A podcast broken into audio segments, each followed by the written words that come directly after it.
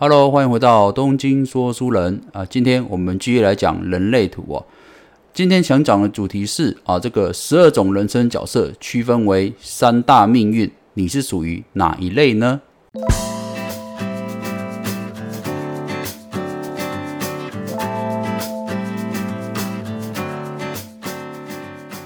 好的，那这个人类图里面啊，十二种人生角色啊，相信大家如果看过自己的人类图哦，就知道自己可能是一三人哦，四六人或者六二人哦，哦，这个就叫做你的人生角色哦。那么人生角色啊，顾名思义啊分为十二种啊，为什么会分为十二种啊？不知道大家有没有这个疑问呢？而且如果你仔细观察你自己和你周围的朋友的人类图，你会发现十二种人生角色啊，不论你是二四人、三六人或者四一人哦，这些数字好像都跳脱不了这个一到六这个数字而已哦，居然啊没有出现七八九这些数字哦，所以啊不知道大家会不会有这样的疑问哦？今天啊这一集我们一开始就先来解释这个问题哦。呃，首先我先解释一下为什么啊这个十二种人生角色里面的数字最多只有到六啊。呃，事实上大家都知道，人类图是集这个中西双方的这个占卜学跟易经的大成哦。那事实上啊，这个十二种人生角色哦，就是属于易经卦线的部分哦。那么易经总共分为六卦，所以这也是为什么人类图只有一到六这个数字哦。啊，在解释这个十二种人生角色的部分哦。那么为什么我们的十二种人生角色里面会有分前面的这个数字跟后面这个数字呢？首先啊，我们必须有一个概念哦，就是假设啊，今天你是一三人，那么你第一个数字这个一代表就是你的显意识哦，那么后面这个数字三就代表哦，就是你的潜意识哦。为什么要这样区分呢？事实上就是说，呃，如果你是一三人的话，那么明显来讲，这个一这个数字哦，它对你的影响力是大于三这个数字的，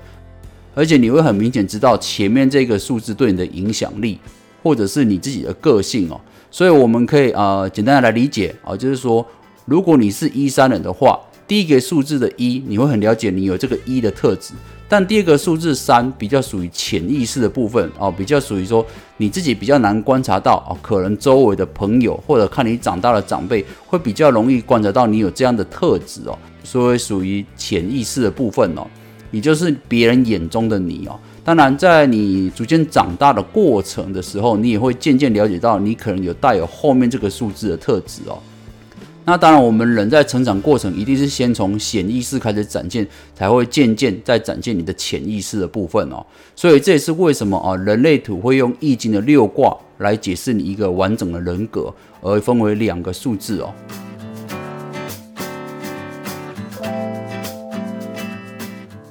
那么这边我先来简单介绍一下这个一到六这个数字各代表什么意思哦。事实上，我觉得如果你懂这一块的话，那么你以后看到别人的呃十二种人格角色，你光看数字就可以大概知道这个人哦是什么样的个性哦哦，不用在那边死背哦，你只要大概了解一到六哦这个数字各代表什么样简单的意思哦。所以我这边也会尽量用呃比较简短的方式来向大家介绍哦。首先，这个一到六这个数字里面哦，大概要有一个概念是，一二三这三个数字是属于易经中的下卦，四五六这三个数字啊属于易经中的上卦。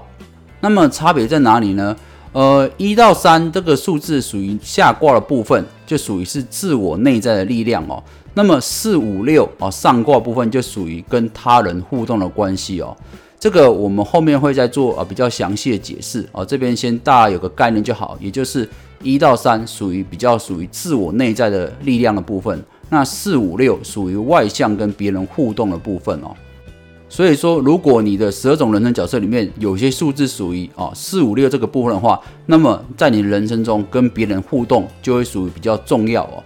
那么如果数字有含一到三的话，那就表示哦你在自我探索部分会比较有多的时间和专精的部分哦。好的，那我们来一个一个数字来解释哦。一哦，代表是探究者哦。那探究者最大的特色就在于说，他是这六卦里面哦最喜欢吸收知识、最喜欢研究事物的人哦。所以你可以理解为啊，探究者就是喜欢呃求知欲很强哦，知识能够为他们带来安全感这样的人哦。通常啊，探究者也比较喜欢哦分享自己知道的技能给别人哦，这是探究者最大的特色。那二代表是隐士哦，那么顾名思义哦，隐士的特质的人哦，需要大量的时间独处哦，而且他也比较喜欢当宅男宅女啊，这种都是隐士的特质哦。三代表是劣势，那如果你的十二种人生角色里面有三这个特质的人哦，代表你会比较喜欢亲身尝试学习哦，而不是只是看书中的知识，或者是只是看呃现在的条规哦。你会喜欢说，不论别人怎么讲，我总要亲自试试看哦。这种话通常都会从有三这个数字的人讲出来哦。那么再来是四哦，四代表这个机会主义者。那机会主义者的特色哦，就是比较喜欢安全稳定，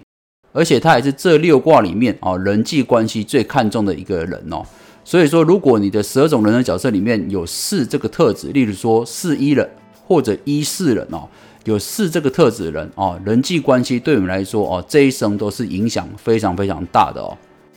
再来是五异端者，那么异端者的特色在于说，通常如果你是异端者的话，那么你会比较有神秘感，而且有魅力，善于影响他人哦。那么事实上有蛮多业务哦，都属于这个有五异端者的特质哦，因为你能够哦影响别人的思考逻辑，或者是说服别人哦相信你讲的话。所以异端者最大的特色就在于影响别人这件事情。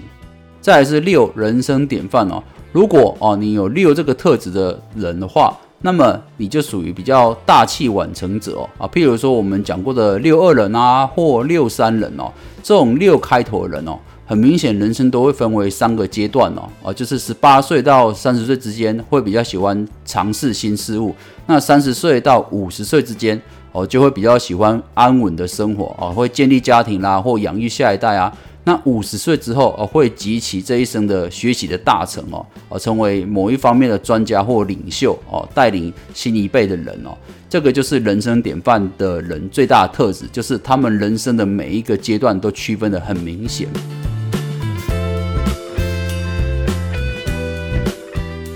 OK，那我们讲完这个一到六各代表的这个名词和。意思之后，我们来讲一下，就是在人类图里面，事实上也分为这个十二种人格里面也分为三大命运哦。那究竟是哪三大命运呢？首先，第一个是呃个人命运，第二个是固定命运，第三个是超越个人命运哦。那这三种命运各代表不同的意思哦。今天我就来告诉大家，你是属于哪一种命运哦。首先，第一个个人命运哦。个人命运的人包括哪几种人格呢？包括了一三人、一四人、二四人、二五人、三五人、三六人、四六人。哦，这几种人都算是个人命运的人哦。那占整个人口是六十四 percent 左右哦，算是大多数，已经过半了。那么个人命运的人在人类图里面怎么解释你的命运呢？事实上哦，如果你是个人命运的人，你会比较独立自主哦，不需要他人的协助哦。就像我们刚才讲的，一二三这三个数字都属于易经中的下卦，比较属于是个人的部分。所以，我们刚才讲个人命运的人，大部分都包括这些数字哦：一三、一四、二四、二五、三五、三六、四六啊。除了四六人外，其他人几乎都包含了一到三这个数字哦。那么，所以你就可以理解哦，个人命运的人，他会比较属于倾向在这个人生道路上哦，独立自主完成自己的人生目标跟意义哦，比较专注自己想做的事情哦，而且也极少顺应他人哦。接下来讲三大命运的第二个就是固定命运哦。固定命运其实蛮奇妙的哦，因为固定命运不像刚才讲的第一个个人命运有六种人格哦。事实上，固定命运里面只有一种人格，也就是十二种人格里面的一种而已。大家可以猜猜看，谁是固定命运呢？好，一二三，我公布答案喽。固定命运的人格特质就是四一人哦。事实上啊，如果你听过我先前讲过这个十二种人格哦，一一解释之后，你就会知道四一人，我给他下的注解就是最执着的钢铁人哦。为什么呢？因为四一人在这十二种里面，他只占了不到三 percent 哦，所以他是算是非常稀少的了。那么固定命运的四一人，他们有什么特质呢？第一个是哦，他们有非常明确的人生目标哦。通常哦，他们的人生轨迹和他们想做的事情都是非常稳定，而且很明确，所以基本上没有人可以使他们分心哦。如果要解释的话，我会比喻啊，失忆人就像这个在轨道上行驶的火车哦，轨道延伸到哪，它火车就一定会开到哪，它绝对是没有什么岔路的哦，就是一条道走到底的人哦。所以假设如果你是四亿人的朋友的话，那么你一定要忠于你自己的思考逻辑。还有你自己想做的事情哦，你不需要过分的配合别人，或者是配合别人的想法去做某些事情哦。事实上，我会建议四亿人一定要做自己哦，不要为了周遭的人去改变自我。因为第一个是你不像其他十一种人格可以适应周围的环境和周围人的个性哦，你是一个非常独特的存在哦。所以这也是为什么人类图会把十一人的你归类为固定命运哦，而且只有这一个人格而已哦。那当然，如果你对这个十一人啊，还有比较想深入了解的话，可以回去听我这个在讲十二个人格里面十一人那个专辑。那我也会把这个连接放在本集的说明栏里面。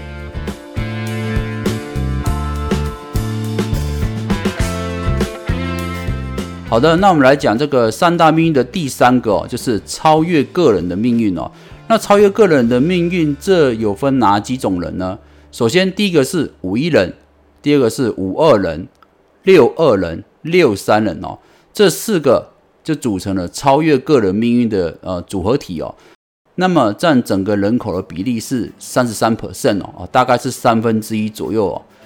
那么超越个人命运的特色在于哪里呢？首先，我们先观察哦，不论是五一、五二、六二、六三这四种人哦，它都有这个四五六这三个数字去组成的哦。也就是说，我们刚才讲的嘛，这属于易经中的上卦嘛。那么上卦的特色就在于说，和他人互动的关系是非常重要的哦。也就是他们不像一二三这三个数字的人，他们会比较倾向只处理自己内心的想法和只做自己想做的事情哦。所以你可以理解为四五六这三个数字的人哦，就属于超越个人命运的人，他是必须在他的生命中多跟周围的人互动。多跟团体进行交流，对他们来说是最有益的，而且这也是他们人生道路必经的过程之一哦。而且我会建议这个五一人、五二人、六二人或六三人哦，你们这四种人在做决策的过程哦，要特别关注周遭人的意见哦，因为呃，你们做任何事情都需要旁人的协助哦，这也是你们的人格特质哦，有周围的人协助。有这个团队的合作，会让你们更快得到成功哦，这也是你们人生的捷径哦。好的，以上就是今天跟大家分享这个人类图里面的三大命运，不知道哦你是属于哪一类呢？你觉得准确吗？东京说书人，咱们下回见喽，拜拜。